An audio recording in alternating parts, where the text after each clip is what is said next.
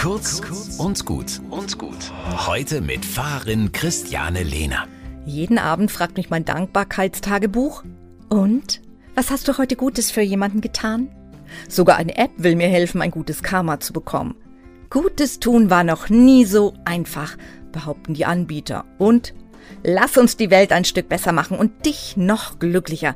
Bringe mit der kostenfreien Gute Taten App mehr positive Energie, Freude, Fülle, Selbstbewusstsein in dein Leben und in die Welt. Worum geht es hier? Gutes tun, um selber besser drauf zu sein? Und wenn ich dann meine gute Tat pro Tag erledigt habe, kann ich den Punkt dann abhaken und bin fein raus und die anderen sind dran?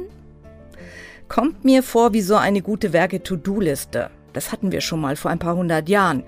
Gute Werke und Ablassbriefe. Den Himmel kann ich mir nicht verdienen. Aber was ich tun kann, mir eine innere Haltung aneignen, anderen liebevoll zu begegnen.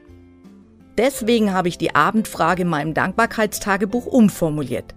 Sie lautet jetzt, wem bin ich heute eigentlich freundlich begegnet?